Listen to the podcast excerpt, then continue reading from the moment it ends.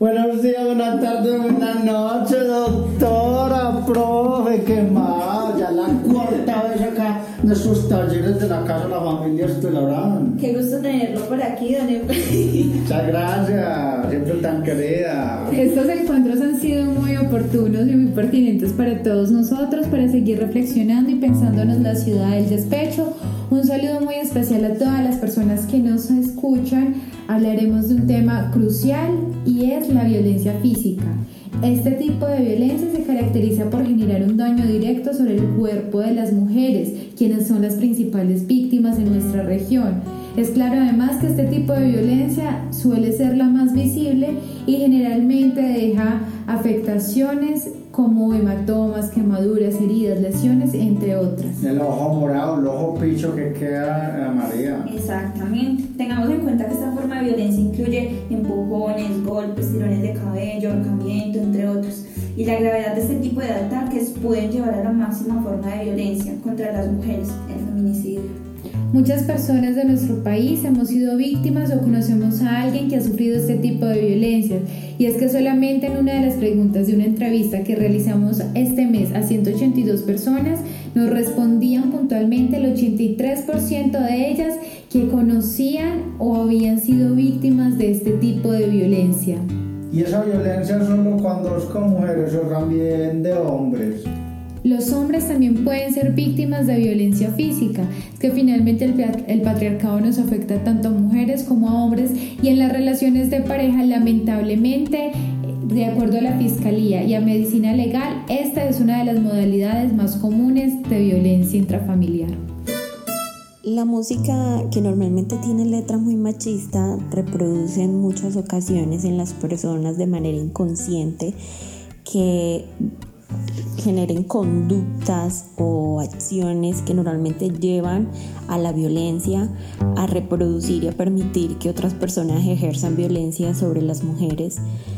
Es triste y lamentable observar este tipo de actos porque muchas veces vulneran los derechos de las mujeres y muchas veces hasta terminan con sus vidas en caso de aquellas que son violentadas, abusadas, maltratadas y acosadas también, porque en esta cultura observamos y vemos mucho este tipo de acciones y la música está reproduciendo eso, está legitimando, eh, naturalizando este tipo de acciones la música popular incide en la violencia física hacia la mujer, ya que denota estereotipos de género y misoginia, que sitúan al hombre y a la mujer en posiciones sociales desiguales, ya que el varón es considerado el ser central en la organización del mundo social, cuya autoridad es la única que predomina.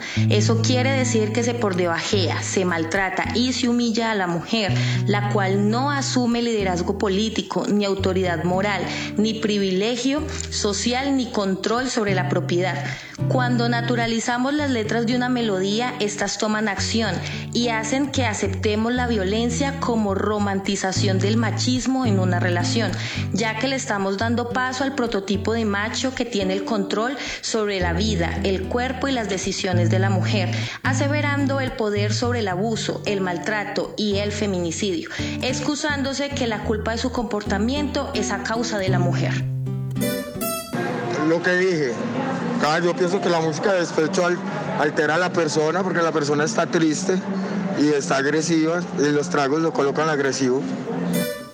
Afortunadamente en Colombia, desde las instancias judiciales se ha legislado sobre el tema de violencia intrafamiliar, como ocurre con la Ley 1959 de 2009, que como lo indiqué, eh, reglamenta o establece disposiciones con relación a la violencia intrafamiliar y es importante resaltar que de violencia en algunos contextos más que en otros está muy naturalizada y da la sensación de que su ocurrencia muchas veces puede ser normal o que se justifica por algún motivo.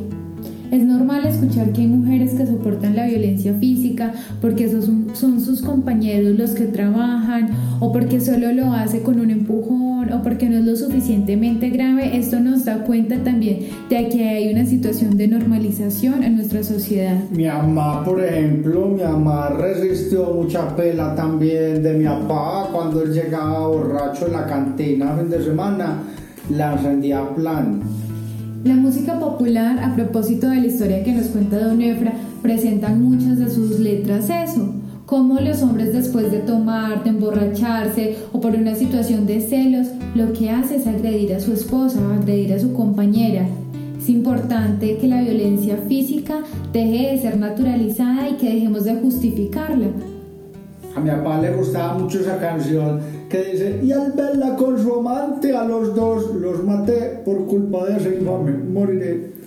Es verdad lo que dice y, su- y sucede muchas veces que comienza con celos, comienza con un insulto y va escalando la violencia física y termina en feminicidio.